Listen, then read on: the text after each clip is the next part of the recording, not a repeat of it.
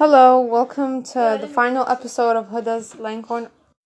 And in this final episode, in this episode, I'm going to be talking about what I did for the second half of my study time, and if I would continue, and if I would continue learning Mandarin, or I liked it, if I liked it, or thought it was interesting, and how I felt about it completely. So, so some of the categories we learned were numbers numbers 1 through 12 i believe and their symbols.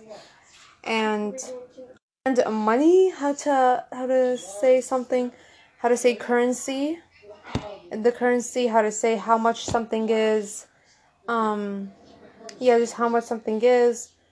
Um uh how, like alright it's how much something is.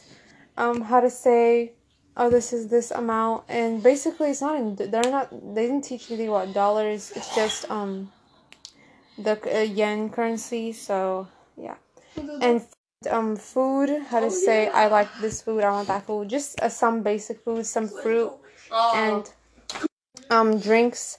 How to say oh um i want this drink I want that drink. Basically name name a bunch of drinks and their uh, characters. And family members how to say um like the like I didn't get to the I didn't get to the cousins and um aunt uncle stuff. I just got to the brother, sister, mom, dad, grandma, grandpa. That's the, the basic one that I learned. And you have to, and it asks you and pets as well. Forgot that's also included. And it asks you, and you, they teach you how to say, oh, I have this. How many sisters do you have? How many brothers?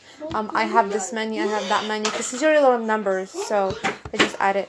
Also for um Mandarin, there's a different for um Mandarin. There's different ways to say how much you have of something depending on the category. So for for um money, it's completely different. Structure for family is completely different word to see how much you have of something. So that we also learned, I learned the family one and then the money one is another time. So so I so I learned the characters for all of them as as I said and as usual as something else the last episode. And there was no new um grammar in this episode. Yeah, there's no new grammar in this section because most of the basic grammar you've already learned it previously. I don't know if there will be more, probably will be, but for this section there was no grammar here. Just learning how to say some basic things like that, and yeah. So that is the all the progress that I learned from the beginning to the end. I still need to uh, um, focus on pronunciation and stuff like that if I ever return to it. And would I ever continue learning Mandarin after the project? Uh, yeah, I would, I guess, because then again, I made a, I because I found it pretty. Um, I didn't. It wasn't as hard as I thought it would be.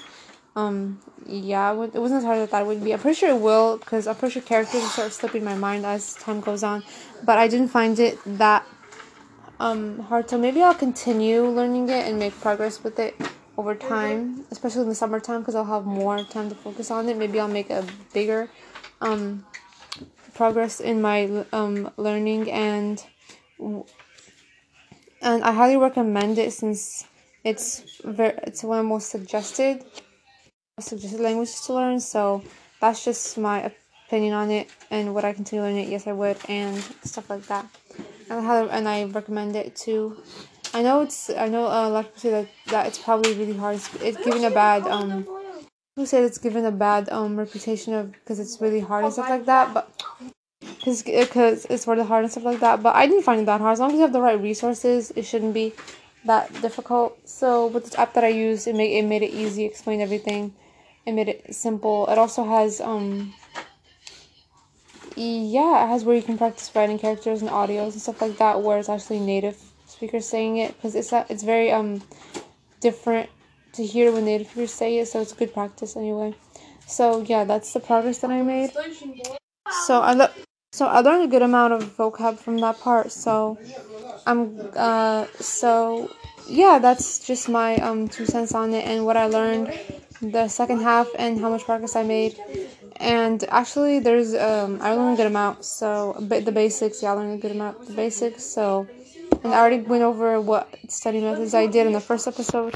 So that's the, basically what I did and what I how I studied it. So um I'm I'm hoping to improve more maybe over the summer or as the year goes on and stuff because summer's coming up close. So maybe I can uh, know enough characters in order to read basic sentences or stuff like that. So that's just my um, sense on it. Thank, thank you. That's the end of our series and episode. So I hope hope you um enjoyed the series and got something from it and learned something new and enjoyed it. And have a nice day. Thank you. I'll um hope you ha- wishing you happy studying. Thank you. Bye